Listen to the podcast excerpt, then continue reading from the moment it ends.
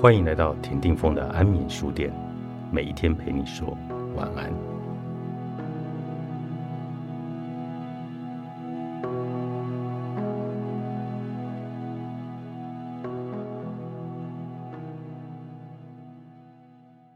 好能力让你找到好工作，但好脾气决定你配得上更好的位置。想想你私下有什么样的个性及脾气？而工作时，你给他人的印象又是怎么样的一个人？三十岁了，在职场上还要耍脾气，还以为自己要的不过是公平公正，对身旁的人讨价还价，还认为不过是选择不亏待自己。有一天，怎么突然都不管用了呢？当时那些陪你走过成长的人，脸色变得比京剧变脸还要快。口气不再和缓，有耐心。先前对菜鸟的自己曾有的加油打气、鼓励不在。过去你还有学习作为成长的理由，跌倒碰壁都是必然的。大家都肯给你一些时间、空间。然而这般幸运的免死金牌，只让你在职场上用七八年。是时候要长大了。幸运之神不会再提供外挂的庇护。往后仍有三四十年的漫长直癌要走，后三十的开始，一旁良善的同事不会再给你理由打混，而是实事求是。你若是想要以任性抛开工作上的责任及义务，只会被贴上抗压力低、玻璃易碎的标签。三十之后，一切考量都得更加现实，无疑是顺风顺水。这难道就是成长吗？三十岁前遇到理解又疼惜自己的好主管，是一件多么幸运的事！我同事的女儿小美刚毕业并进入第一份工作，她遗传了妈妈的细心以及机灵，总会举一反三，让主管放心又满意。很可惜，她是个爱比较、凡事讲求公平的新鲜人。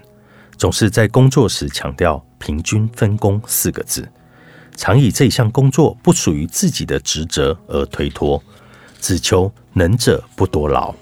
但是说到了福利、奖金，他又计较别人拿得多而他拿得少。一段时间以后，同事说他爱计较，还给了他“正义妹”的绰号。他的耿直，说难听一点就是易怒。其他部门同事。都来向他的直属主管告状，主管好话说尽，希望他调整一下上班时面对同事们的脾气。他却认定自己不过是讲求公平而已，而不委曲求全，是他给予的回复。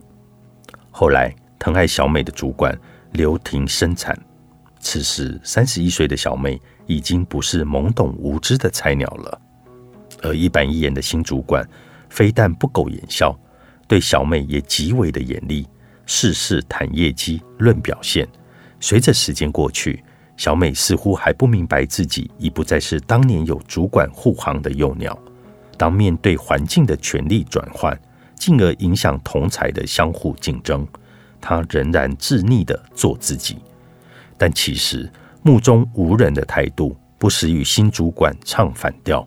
尽管小美已经有七年的资历，老板仍是看不下她跋扈又消极的工作态度，只好请人资立即通知她办理资前手续。没有什么专业技能可言的小美，虽然好用又耐操，却也是容易被取代的打杂小妹。坏脾气为她赶跑了幸运之神，还有她所认为的理想工作。说到底。只有自己才会误了自己。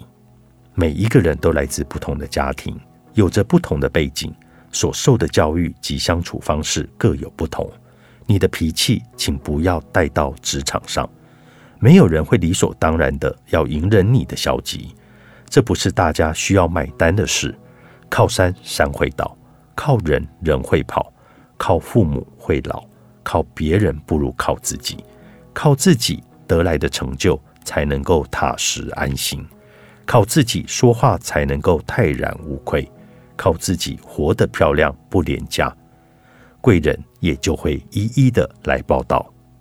三十岁的警铃响起，接下来大致每五年会再次大作。我的个性就是这样，不为谁而改变。这句话放在三十岁以前还勉强合理，毕竟你仍在找寻人生的方向、目标以及兴趣，你还有机会磨得更圆融。个人主义不是要你将自己的感受无限的放大，过于敏感又玻璃心。最终只会导致共事者退避三舍。